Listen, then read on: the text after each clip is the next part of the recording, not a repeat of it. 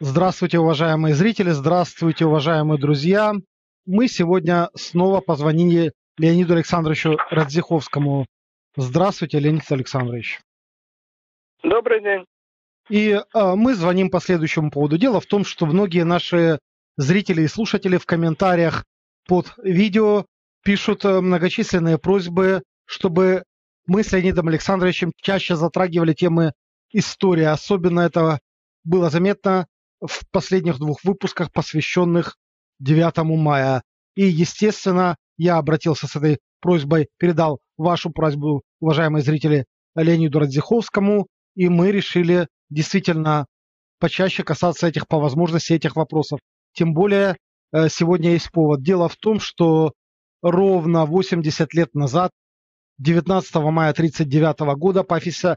по официальной версии, был убит Верхнеуральском политизоляторе Карл Радек. И мы решили сегодня по этому поводу затронуть тему сталинских репрессий 30-х, 50-х годов.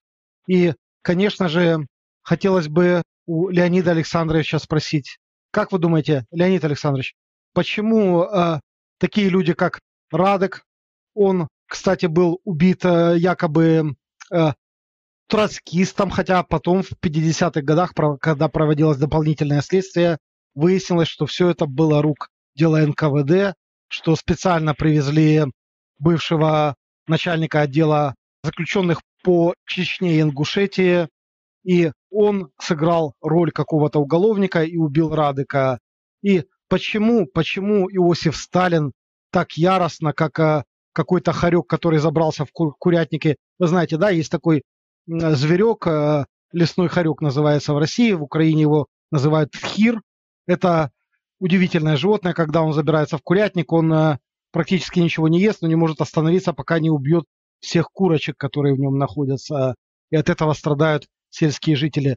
Мне чем-то Сталин в каком-то отношении напоминает этого зверька. Он практически расправился со всеми своими соратниками, которые наряду вместе с Лениным делали революцию. Достаточно вспомнить такие имена, как э, ну, Каменев, Зиновьев, Троцкий, э, Рыков и так далее. И вот э, Карл Радек.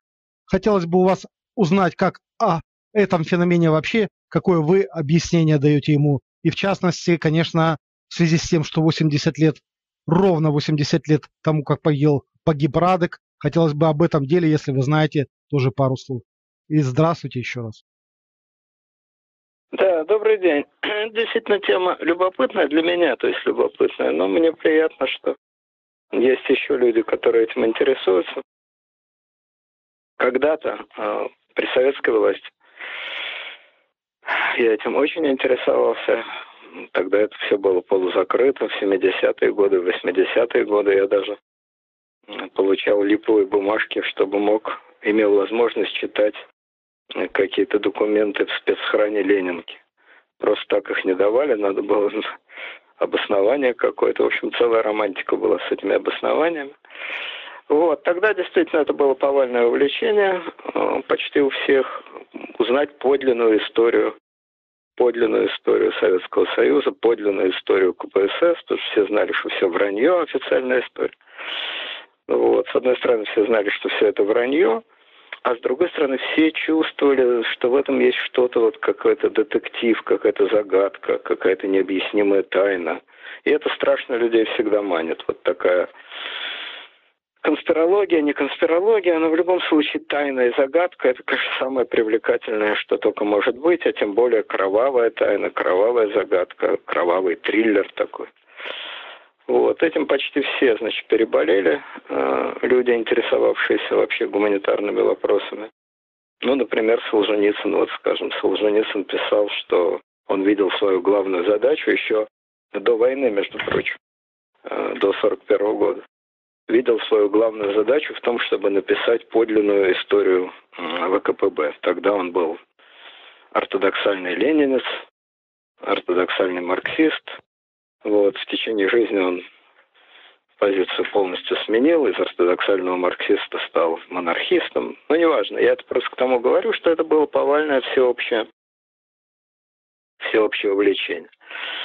Отчасти сравнимо с тем, с какой вот сейчас... И сейчас этим многие интересуются, хотя, конечно, гораздо меньше.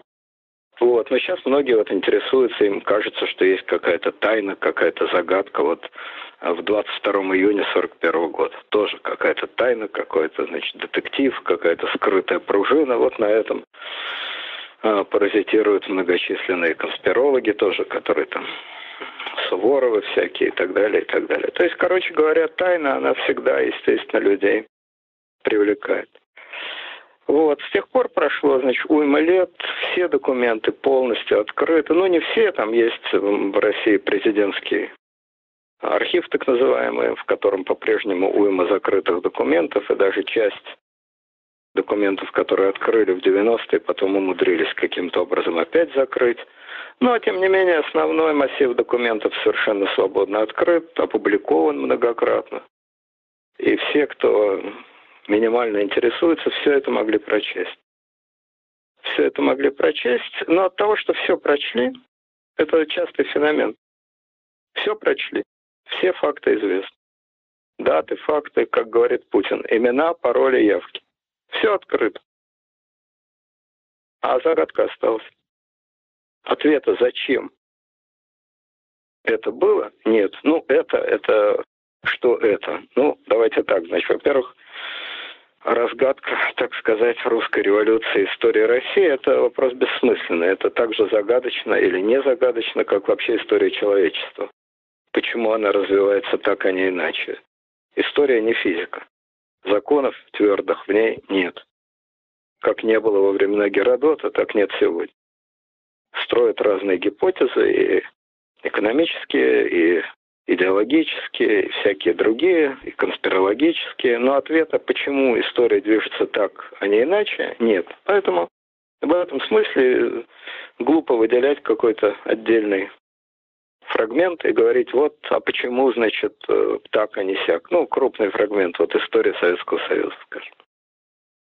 Но есть какие-то уж совсем внутри этой истории Советского Союза, есть какие-то ну, совсем удивительные феномены, которые особенно поражают воображение. Вот одним из таких наиболее поражающих, конечно, воображение фрагментов является то, что называют словом «большой террор». То есть Э, террор против э, советской элиты, прежде всего коммунистической элиты, но не только коммунистической, беспартийной попали.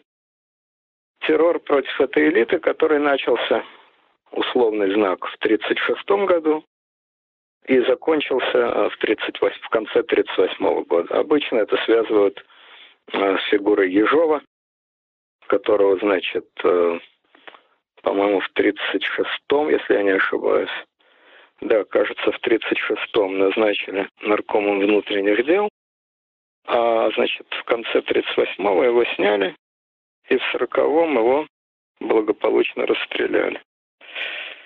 Э, да, вот, значит, я читаю. С сентября 36-го, да, в сентябре 36-го стал наркомом, а, значит, в декабре 38-го был снят и расстрелян. Вот, Ежовщина вот этот период получил название Ижовщина. Ну, это, конечно, полная брехня, как всегда. Это такая же Ижовщина, как пакт э, Молотова-Риббентропа, это пакт Молотова-Риббентропа. Естественно, пакт Молотова-Риббентропа – это пакт Сталин-Гитлер. И Ижовщина – это, естественно, стопроцентное творение Сталина. Он этого Ижова назначил, он им командовал, причем командовал на коротком поводке в режиме ручного управления. Он его снял, он его расстрелял, но это все совершенно очевидная вещь. Но условное обозначение вот Ежовщина. Так же, как Малюта Скуратов. Вот, Малюта Скуратов. В чем Малюта Скуратов? Что, он без Ивана Грозного шагнуть, что ли, мог? Ну, есть такая традиция. Есть обычай на Руси ночью слушать BBC. Есть обычай на Руси говорить все-таки про царя, что царь чего-то не знает, что царя чего-то скрывают, что царь чего-то не в курсе. Но это миф распространенный, его мы обсуждать не будем ввиду его полной бессмысленности, безумия в данном случае.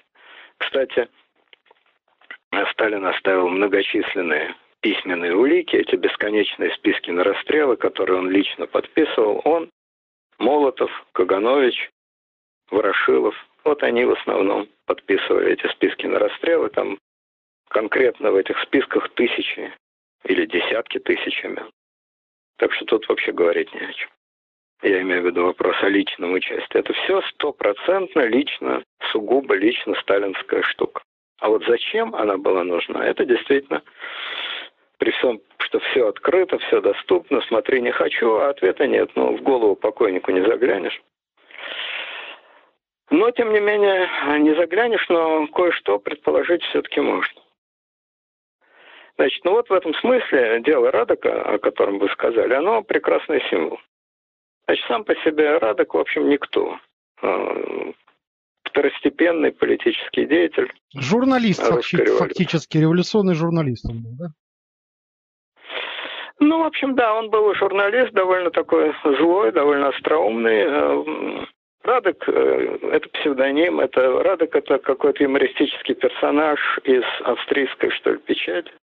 Фамилия его Субельсон, ну, естественно, он еврей, австрийский или литовский еврей такой международный еврей, который, значит, жил и в царстве польском, и в Австрии, потом приехал в Россию, в Советский Союз, несколько раз ездил в Германию.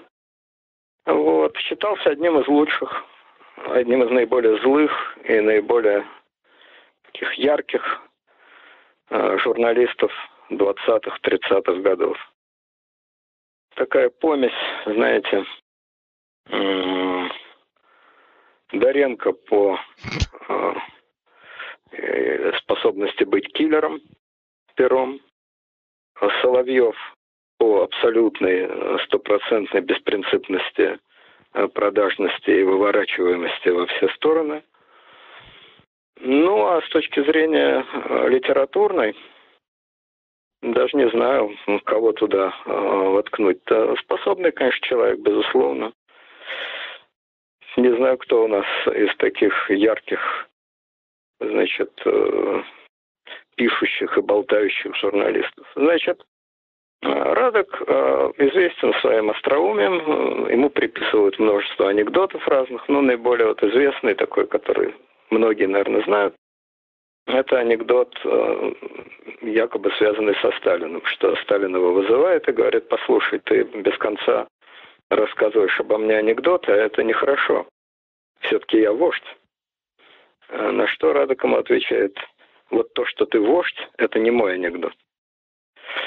Вот, ну и целый ряд других там, значит, высказываний, например, трудно спорить со Сталиным, вести с ним теоретическую дискуссию.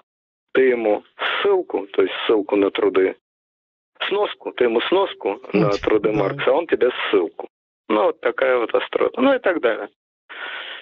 Значит, э, Радок был довольно близок к Ленину, хотя Ленин его не очень высоко ставил по некоторым признакам, в моральном плане не очень высоко. Вот, потом он, естественно, э, примкнул к Троцкому. Почему естественно? Потому что Троцкий был блестящего пера человека такой международный журналист экстра-класса, и Радок был блестящий опера человек и журналист экстра-класса. Масштаб поменьше, чем у Троцкого, но некоторое сходство было. Примкнул к Троцкому, ну, естественно, его вышибли из ЦК партии, он был членом ЦК партии.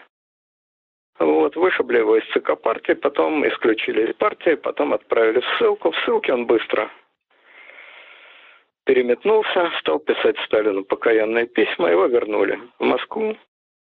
Ну, до прежних высот он, естественно, уже никогда не поднимался, но он стал таким придворным э, писателем, придворным журналистом при Сталине. Изощрялся, как партия сказала, так шел за линией партии. Значит, был одним из наиболее ярых гонителей и издевателей над своими вчерашними друзьями, над троцкистами.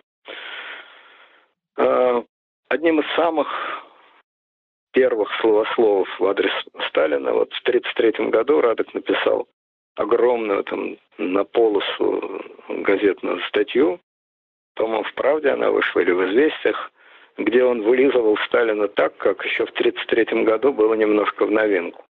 Как говорится, взял барьер, взял новую высоту в этом вопросе. Вот, значит, еще он прославлен тем, что а в 28 или 29 году был такой известный чекист Блюмкин. Молодой совсем парень, он в гражданскую войну прославился, в частности, он был одним из убийц немецкого посла Мирбаха. И вот этот Блюмкин, он, значит, был тоже троцкистом, был близок к Троцкому, потом тоже раскаялся. Его послали как чекиста за границу шпионить в Турцию. А в Турции находился Троцкий. Они встретились. И Троцкий дал ему письмо в Москву для Радок. Блюмкин это письмо привез, передал. Радок его отдал тут же в ГПУ. То есть сдал с потрохами, значит, Блюмкина. Ну и Блюмкина после этого расстреляли.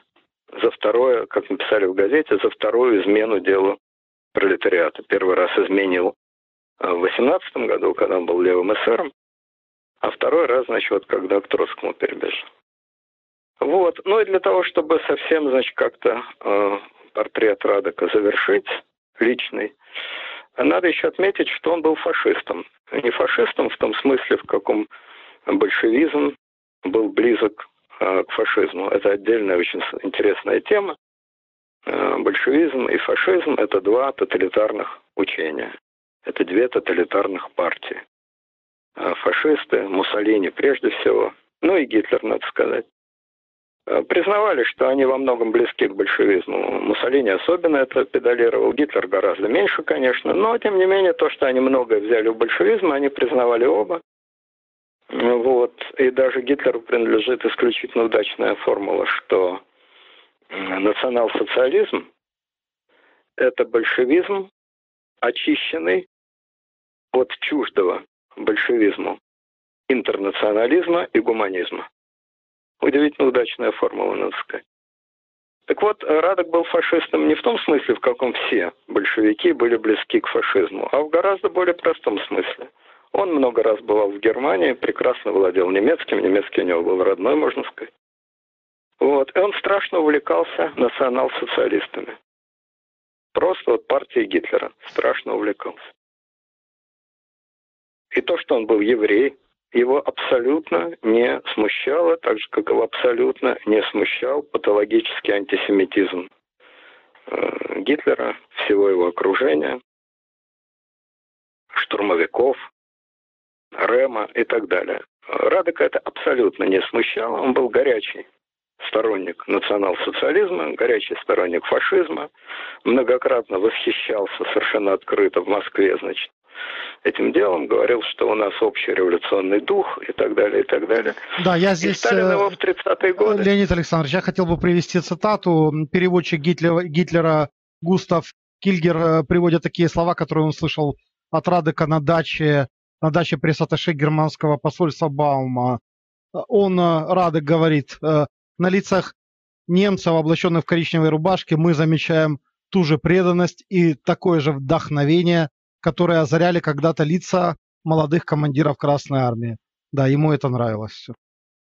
Да, но это цветочки, там были гораздо более смачные куски, но это были не только, э, значит, литературно-поэтические образы. Это была конкретная работа. Сталин посылал его в Германию, где он вел тайные переговоры, естественно, тайные, с многими руководителями национал-социалистов. Я боюсь наврать, по-моему, он вел переговоры с Герингом, если я не ошибаюсь, э, с Шахтом. Ну, в общем-то, серьезными вполне. Безусловно, он никогда не был допущен Гитлеру, об этом речи быть не могло но с очень серьезными руководителями э, национал-социалистов он вел переговоры. Кстати, их тоже совершенно не смущало то, что по их же собственным законам они не только руки ему не могли подавать, а его надлежало отправить в концлагерь сразу. Дважды причем. Как еврея раз, как коммуниста два. То есть даже не в концлагерь, а просто убить. Это их абсолютно не смущало, они с ним вполне по-приятельски вели переговоры. Правда, эти переговоры тогда, в середине 30-х годов, ни к чему не привели, но переговоры, переговоры были.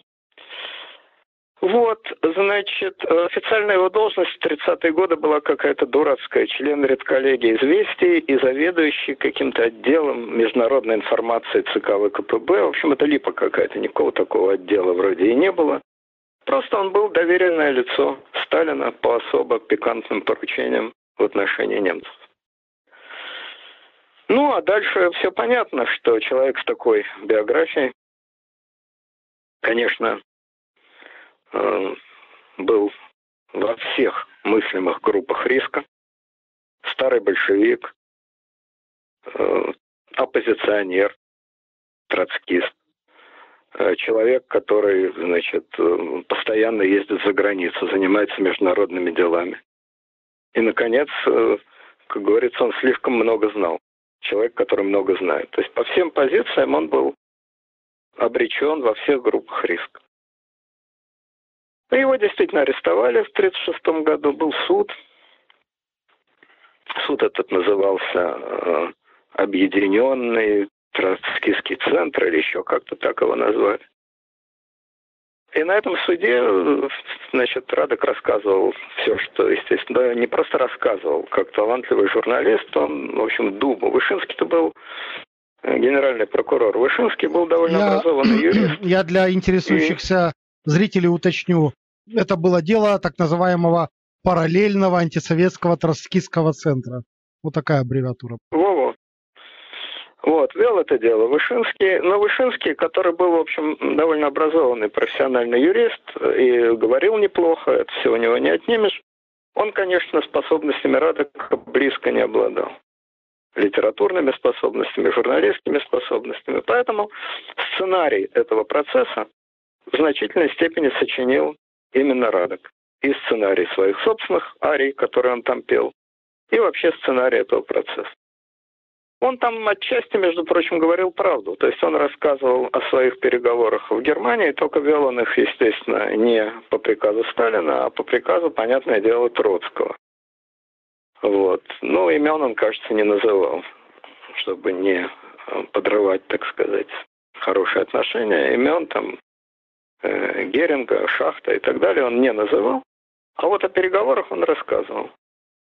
Ну, естественно, очень сгущал краски. Естественно, дальше начиналось безумное вранье, что переговоры шли, переговоры Радока с этими людьми шли о том, как продолжать развивать и поддерживать те, э, прежде всего, военные и военно-технические отношения, которые сложились между Советским Союзом и Германией задолго до Гитлера.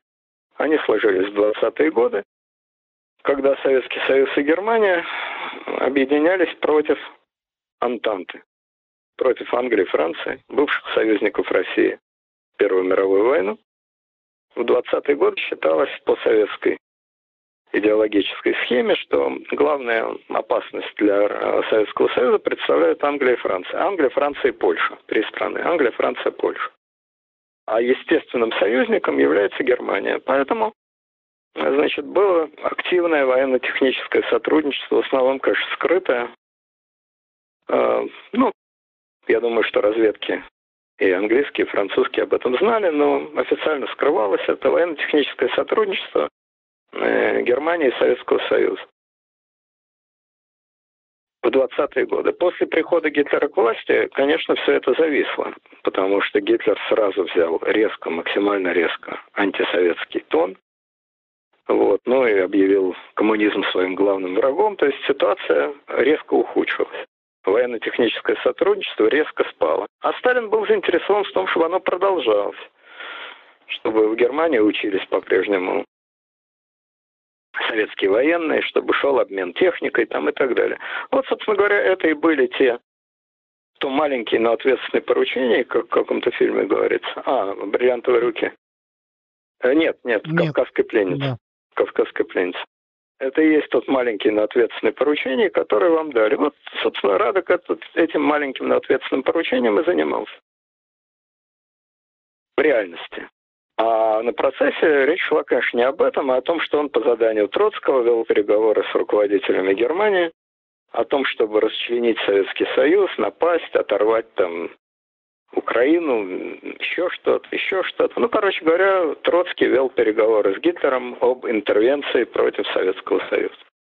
Кстати, имя Гитлера на процессах тоже не называлось, чтобы не бесить его окончательно. Немецкий руководитель. Анонимные немецкие руководители. Иногда, непонятно почему, упоминали имя Гесса, который был заместитель Гитлера по партии и с которым, кстати, Радок никаких переговоров никогда в жизни не имел. Ну вот, значит, э, шел этот процесс, Радок там пел, плясал, Арий исполнял. И в конце процесса он, это был 1937 год, он и еще один обвиняемый, Сокольников, нежданно-негаданно получили 10 лет. Вместо положенного расстрела вдруг бац, 10 лет. Почему? Абсолютно непонятно. Если кто-то скажет, ну вот потому и получил, что выполнял маленькие, но ответственные поручения Сталина, это ответ неправильный. Одна из главных особенностей Сталина заключалась в том, что нет никакой связи между тем, что человек делает и что он в итоге получает. И сейчас мы в этом убедимся. На этом примере, хотя таких примеров бесчисленное количество. Итак, Радок и Сокольников получили свои 10 лет и отправились даже не на Колыму лес валить, а вполне в такое цивильное место, вот этот самый Верхнеуральский политизолятор. Вполне вегетарианский. Прошел 37 год, прошел 38 год, настал 39 год, Ежова уже никакого нет, Ежов уже благополучно расстрелян. То есть нет, Ежов уже посажен, благополучно посажен, расстрелян он будет в 40 году. Наркомом становится Берия, значит, идет волна, так называемая Бериевская оттепель, когда действительно отпустили огромное количество заключенных, там чуть ли не сотни тысяч, ну, десятки тысяч точно, дело пересмотрели. И вот Сталин дает приказ Радока и Сокольникова убить в этом самом изоляторе. Первое. Зачем? Ответа нет. Первое. Зачем ты им дал 10 лет, а не расстрелял? Ответа нет. Второе. Почему через два года ты решил их убить? Ответа нет. Третье. Если ты их решил убить, в чем проблема? Выезжает, если надо юридически как-то это оформить, выезжает тройка, собирается по вновь открывшимся обстоятельствам, выясняется, что Радок и Сокольников лично убили Кирова, например. Ну или просто террористы готовили. Ну, ну в общем, написали какую-то бумажку. Приехала расстрельная команда, поставили к стенке пиф-паф и готово. Ничего подобного. Ничего подобного. Устраивается инсценировка. Да какая? В Верхнеуральский изолятор выезжает оперуполномоченный НКВД Кубаткин такой. С каким-то уголовником фамилию забыл. Этот уголовник инсценирует драку с Радоком. Инсценирует ее неудачно. В ходе этой драки Радок не убит. На следующий день или через два дня подъезжает другой, которого назвали уголовником, Э, которого назвали троцкистом. А на самом деле не был он никаким троцкистом, а был он заключенным по уголовной статье и бывшим сотрудником НКВД. Вот как вы сказали, комендантом НКВД. Да, это, это был сте... человек по, по, по фамилии Степанов, и в уголовном деле почему-то его записали как троцкист Варежников.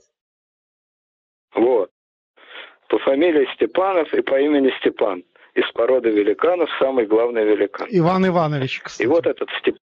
Да, и вот этот Иван Иванович, наконец, закончил спецоперацию и убил таки Радока.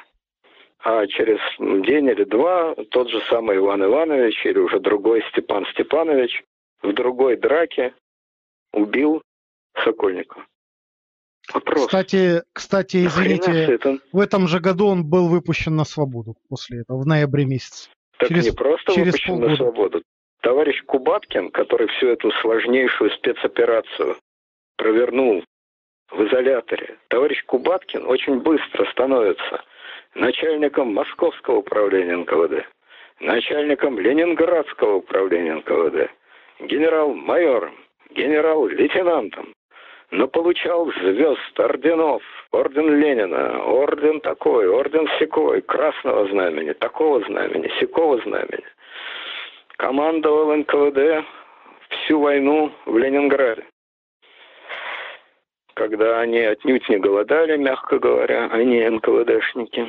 Вот, депутат Верховного Совета СССР, ну герой, Герой. Настоящий герой. Странно, что не получил Героя Советского Союза. А в 50-м году бах-шарах. Генерал-лейтенант Кубаткин, кавалер орденов и депутат, и то, и все, пятое, десятое, арестован, осужден, расстрелян. Большой коммунистический привет. Вот это все вместе, этот абсурд, который на абсурде сидит и абсурдом погоняет, это такая крохотная капля воды, в которой отражается весь иррациональный, безумный, непонятный абсурд того, что называется словом сталинизм. Ну вот возьмем, опять же, вернемся к нашему другу Радеку. Зачем ты его вообще арестовал? Я только что перечислил все основания, по которым он должен был быть уничтожен. Старый член партии – это преступление? В стране, где правит коммунистическая партия, быть старым членом партии – это преступление? Троцкист. Но ты же сдал этих троцкистов сто раз – так как ты изощрялся в оскорблениях, ругании, проклятиях в адрес Троцкого, не изощрялся никто. Ты предал и отправил на смерть как минимум одного троцкиста, несчастного этого Блюмкина, наверное, далеко не одного. В чем же твое преступление? Тайные переговоры в Германии. Но ты же их вел по заданию Сталина. Ты же выполнял его приказ – как приказывали, так и делал. Ты об этом нигде не болтал, естественно. О том, что ты это делаешь, не знал никто, кроме тебя, Сталина и тех немцев. В чем твое преступление? За что тебя надо уничтожить? Есть ответ рациональный на эти вопросы? Рационального ответа на эти вопросы нет. Тем не менее, это так. Хорошо. Почему тебя не расстреляли? Почему тебе дали 10 лет? Почему, если тебе дали 10 лет, тебя через два года все равно убили? Почему тебя убили таким идиотским, безумным способом правой рукой через левое ухо? Подделывали документы для того, чтобы, чтобы что? Чтобы что? Чтобы не отвечать, перед кем не отвечать? Туда что в этот следственный изолятор? Комиссия от Лиги наций приедет? Или в Советском Союзе есть какая-то независимая экспертиза? Или вообще хоть раз ты, Сталин, и твое окружение перед кем-то, в чем-то, когда-то отвечали? Зачем этот цирк? Зачем этот спектакль? Для чего это все? Зачем эта сложнейшая спецоперация товарища Кубаткина? Ну, приговорили, ну, расстреляли, ну, без приговора расстреляли. В чем проблема? Зачем посылать наемных убийц? Ричард III убил своих племянников. Так в Англии не было сталинизма. Там нельзя было просто вызвать герцога и при всем честном народе его зарезать. Там надо было прятаться, хорониться. Понятно. Ты-то от кого хоронишься? Это что, уникальный случай? Ничего подобного. Ничего подобного. Таким же макаром убили Сокольникова. Тоже убили. И как долго писали в советских там учебниках убит в драке уголовниками. Зачем этот цирк? А в сороковом или сорок первом году Берия вызвал одного из своих помощников, забыл фамилию, и сказал, тот потом, это показания этого помощника уже, когда был процесс над Берией. То, что я тебе сейчас скажу, если ты кому-нибудь, когда-нибудь, где-нибудь, что-нибудь скажешь, я тебе живот разрежу, я тебе кишки из этого живота выну на шею. И пошел, пошел, пошел в стиле самого плохого, самого дешевого, значит, уголовного триллера. Ну хорошо, так в чем великая тайна? Какое задание? Рузвельта убить? Гитлера убить? Взорвать э, там мост э, в Лондоне? Нет. Все гораздо страшнее, гораздо секретнее. Есть в Москве маршал Советского Союза, Кулик. Надо сказать, что этот Кулик из всех бездарей сталинской эпохи, пожалуй, вполне может претендовать на место номер один. Он был такой же идиот, безграмотный идиот, как э, Ворошилов и Буденный, но в отличие от них он был еще какой-то исключительный шкурник. Просто феноменальный шкурник, что он очень скоро проявил на фронте, где он срывал с себя маршальские погоны, прятал их, а потом, когда его, значит, э, когда он оказался обратно на советской территории, там проводил на фронте время, пожирая ящики коньяка. Ну, в общем, какой-то исключительный шкурник, а в военном отношении такой же точно безграмотный идиот, как Ворошилов и Буден. Ну, хорошо. Итак, есть такой маршал Кулик. К нему и даже прикле... есть... приклеилось в некоторых, э, в некоторых публикациях прозвище «Маршал Катастрофа». Его так называют. Да, ну он ну, абсолютное чмо такое. Но я говорю, что Буденный тоже чмо, и Ворошилов чмо, но он, они хотя бы шкурниками такими дикими не были. А этот еще собрание всех добродетелей. Ну хорошо, маршал Кулик, ладно. Достойные маршала Советского Союза. Значит, но дело происходит до войны, где-то за полгода, за год до войны. И вот у маршала Кулика есть жена. Так вот, страшное секретное задание, сверхсекретное, сверхпересекретное.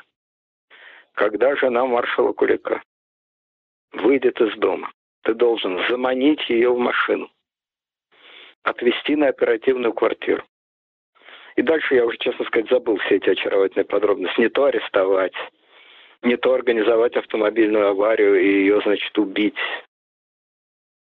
Слушайте, это вообще что такое? Зачем это все нужно? Что это за бред сумасшедшего, обчитавшегося бумажных э, романов про Ната Пинкертона и Ника Картера «Кровавая рука» там и так далее? Что за бред? Ты хочешь арестовать жену Кулика? Совершенно непонятно зачем, кому она вообще нужна, эта жена Кулика. Ну, арестуй. В чем проблема? Ты мало жен арестовал? Жен, матерей, детей там. Ты хочешь ее расстрелять? Расстреляй. Хочешь арестовать Кулика – арестуй. Хочешь расстрелять Кулика – расстреляй. Тем более, что скоро он блестяще доказал, что он Кулик этого более чем заслуживает. Что это за секретная операция? Живот разрежу, кишки намотаю, скрыть за... За бред? Что за школьный бред какого-то 14-летнего подростка, извините, анониста? Что это вообще все означает? Это означает секретнейший приказ Наркома внутренних дел СССР, так, между прочим, за полгода до войны с Германией, э, секретнейшей опергруппе, и, естественно, Берия сам такие приказы не отдавал, это, конечно, приказ Сталина. Причем разработано во всех деталях, вот именно так. Вот именно так.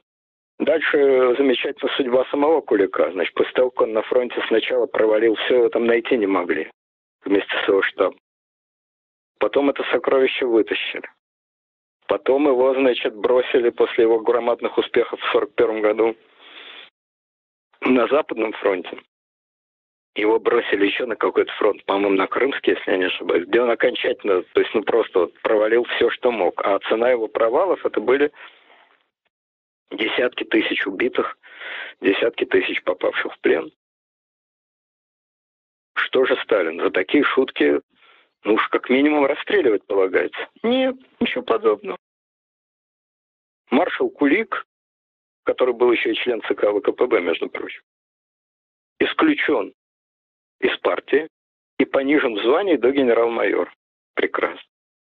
В конце войны он дослужился обратно до генерал-лейтенанта. После войны он отправлен в отставку. А в 50-м году бах-шарах арестован, допрошен, оказывается, он предатель-изменник, Э, организатор военного заговора и расстрелян. Слушайте, что-то в этом можно понять? Абсолютно клинически бездарный, ничтожный, никому не нужный человек. Ноль во всех отношениях. Совершенно непонятно, за какие заслуги произведен в маршал. Дальше выдумана какая-то запредельная подростковая глупость с арестом его жены, которая уж точно никому ни спереду, ни сзаду, ни для чего не нужна. С таинственным арестом. Затем, когда этот бездарь все провалил на фронте, его отнюдь не сажают, не расстреливают и так далее, а с него просто снимают маршальские звезды. И, наконец, в завершение всего вишенка на торте.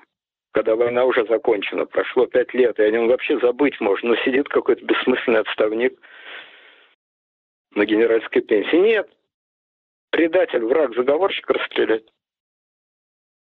Заметьте, не убить, не похитить, не организовать драку с уголовником, а именно арестовать, судить, расстрелять. 48 год. Знаменитое дело Михуэлс. Михуэлс, народный артист СССР, председатель еврейского антифашистского комитета в 43 году ездил в Америку, собрал большие деньги, по тем временам большие, не помню, о каких суммах шла речь, но о вполне солидных суммах на помощь советской армии был тоже такой неофициальный, значит, посол. Приехал, был обласкан, получил там все ордена, премии и так далее, и так далее. Вдруг в 48 году, значит, в разгар уже антисемитской кампании, уже идет антисемитская кампания, но еще не такого накала, как Э, в 53-м, 49-м, но уже вполне во все, во все идет антисемитская кампания. Его направляют э, в Минск. Э, он был член, он, Михайлов, был член комитета по присуждению сталинских премий в области литературы и искусства. Направляют в Минск вроде смотреть какой-то спектакль, который выставлен на эту самую сталинскую премию. Вместе с ним туда отправляют какого-то еще артиста по фамилии Голубов или что-то в этом роде, который был тайным агентом МГБ, э, представленным к Михайлову. Дальше происходит то, о чем многие знают. Их в Минске убивают, причем убивают, как их привезли на дачу министра госбезопасности Белоруссии, был там такой генерал Цанава, двоюродный брат, между прочим, Берия. Вот, их убивают, тела бросают на землю, по этим телам проезжается грузовик, что вроде они, значит, погибли в автомобильной аварии. За всю эту спецоперацию группа офицеров получила ордена Отечественной войны первой степени, боевого красного знамени, красной звезды. Ну, в общем, высокие военные ордена, которые дают за воинские подвиги. Можно понять, зачем это все нужно. Во-первых, абсолютно непонятно, чем провинился Михайлов. Во-вторых, если он провинился, в чем проблема? Ты его арестуешь, ты его судишь, ты его расстреляешь. В чем проблема? Зачем организовывать эту идиотскую, безумную сценировку? Посылать спецгрупп, автомобиль, авария, переехали, раздавили, боевые ордена, тайный приказ. Что все это означает? это поведение психически нормального человека. Ты кого-то стесняешься в своей стране? Кого? Родственников Михайловса, по-видимому, стесняешься? Или кого? Или ты считаешь, что члены еврейского антифашистского комитета восстания поднимут? Чем проблема? Зачем нужен этот спектакль а актеров награждают боевыми орденами, которые у них потом отобрали. А министр товарищ Цанова, Цанава был, естественно, арестован и, естественно, погиб в тюрьме в 1955 году. Вот эти примеры, их можно умножать. Это примеры поведения, которое ничем объяснить невозможно. Никакими рациональными соображениями его э, это поведение объяснить невозможно. Ни в большом, зачем вообще пристали к этим людям, чего от них хотели, зачем их убили, ни в малом.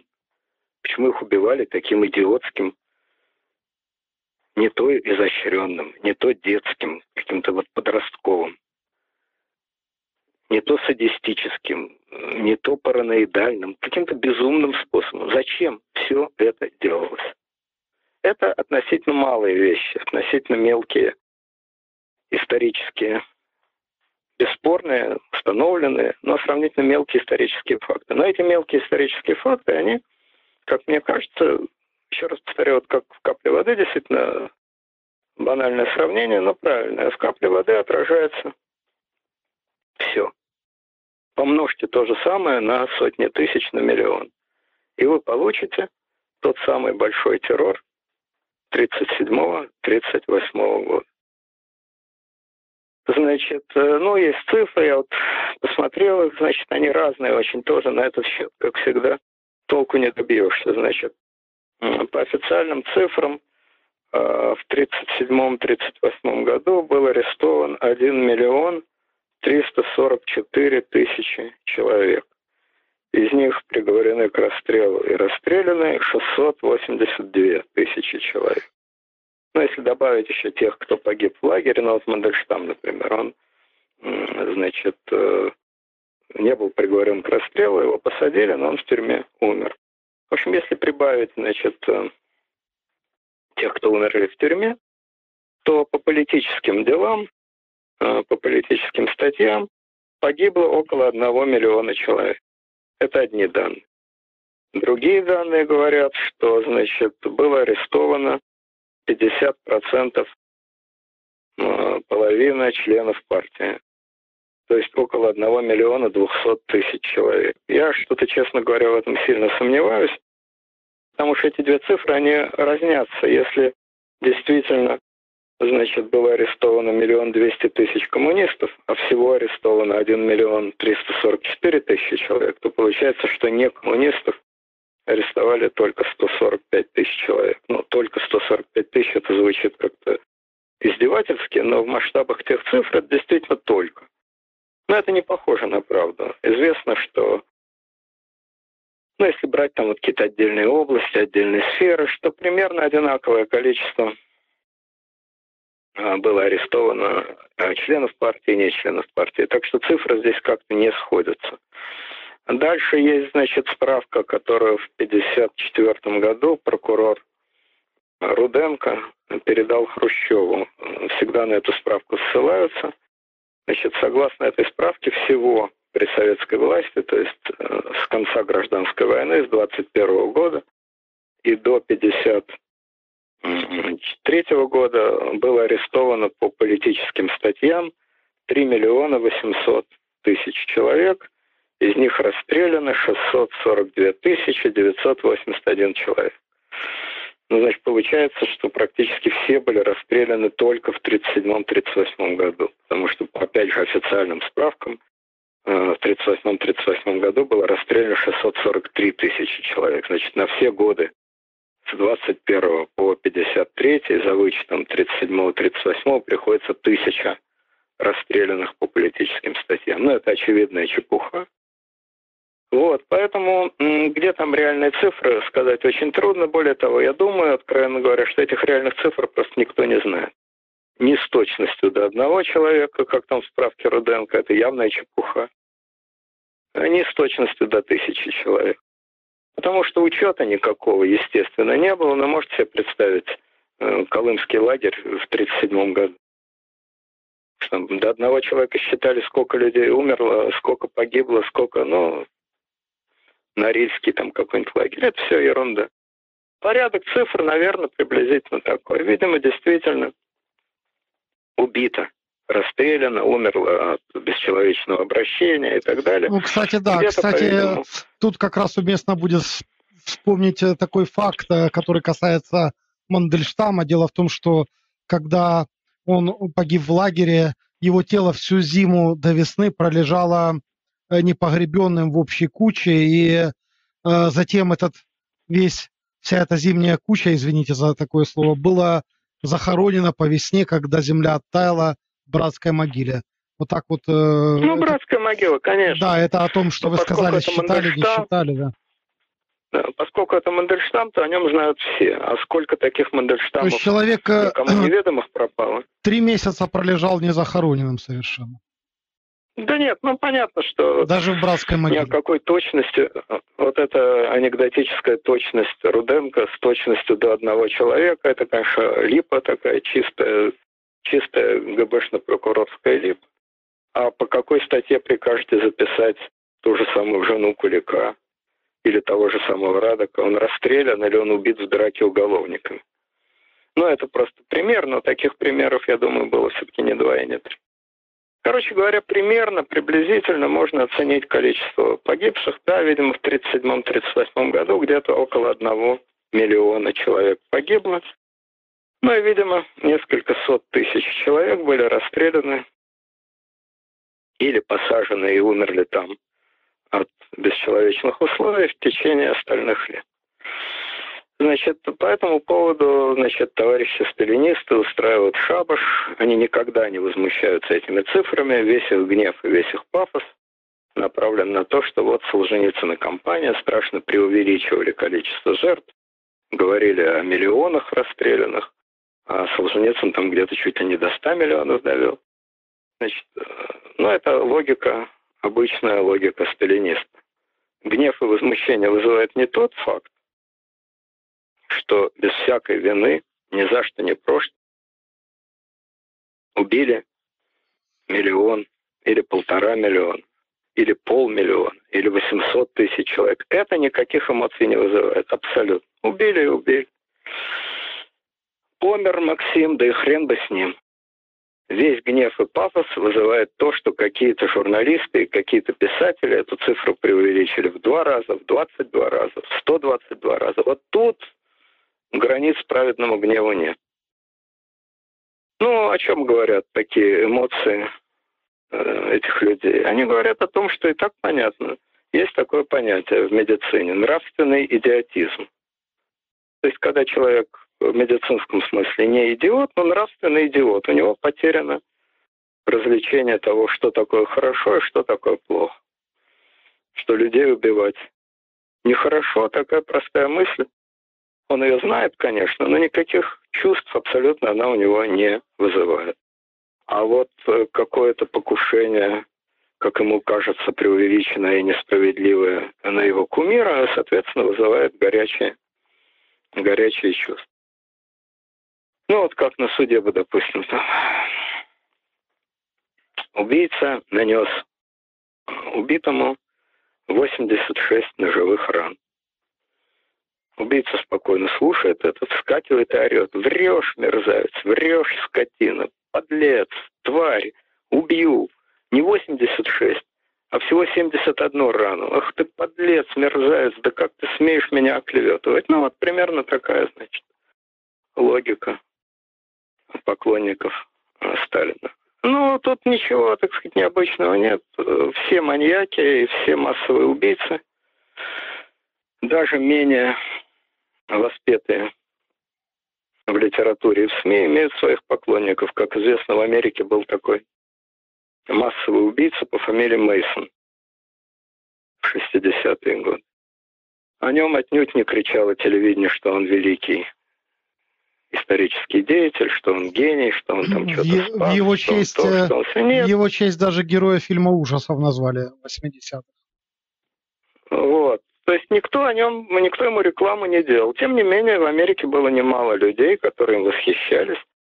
А когда он был уже совсем старенький в своей тюрьме, его не казнили, тогда была уже отменена смертная казнь в Калифорнии, его приговорили к там, 15 пожизненным заключениям.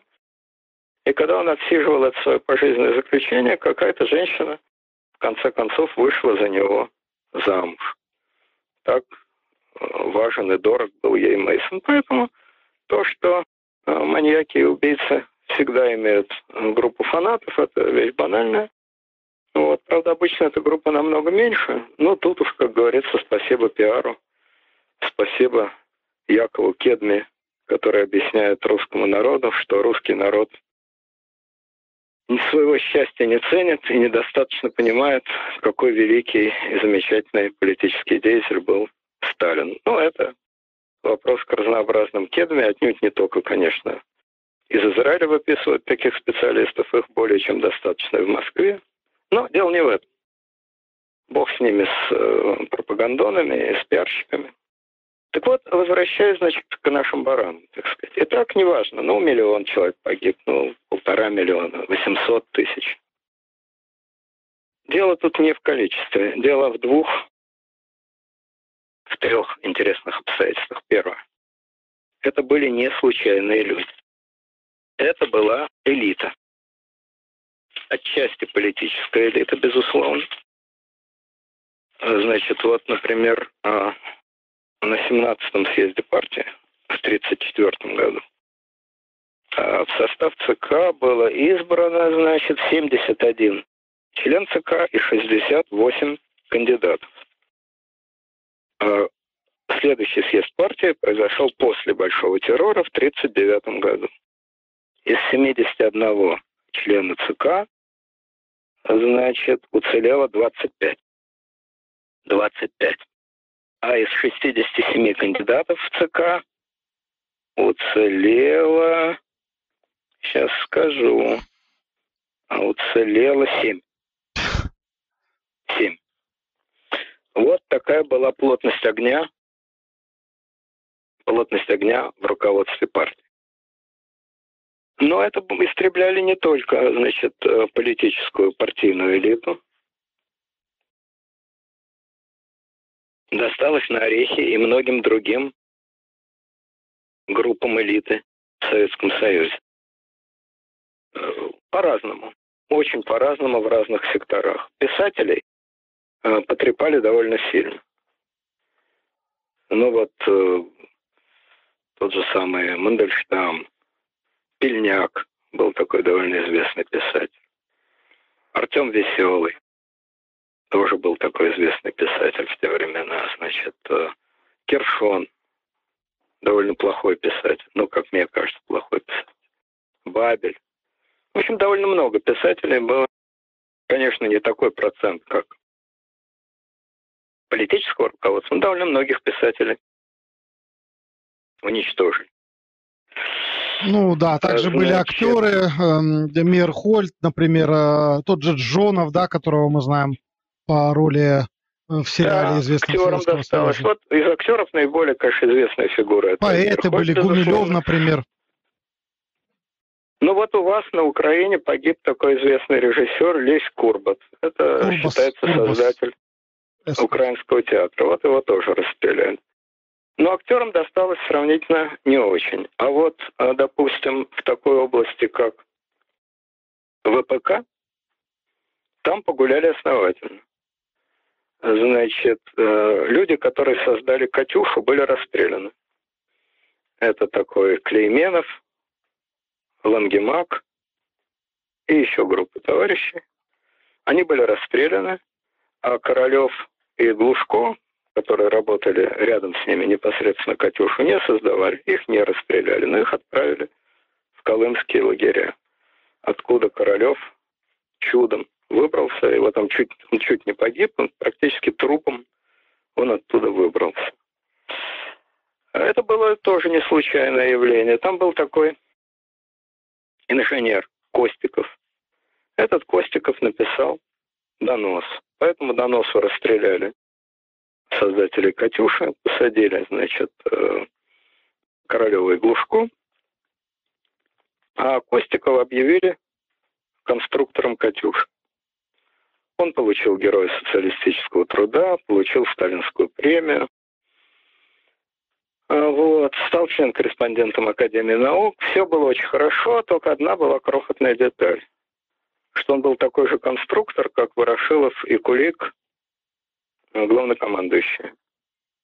То есть полный, бездарный идиот. Хотя и с высшим образованием. А героя соцтруда за Катюшу ему дали в 41 году, в октябре 41 года. А в 42-м ему дали институт, где он должен был разрабатывать продолжение, так сказать. Он ничего не разработал, все провалил, на испытаниях все просыпалось, и дальше срабатывает тот же самый сталинский механизм, который был уже по отношению к Кулику, мы видели.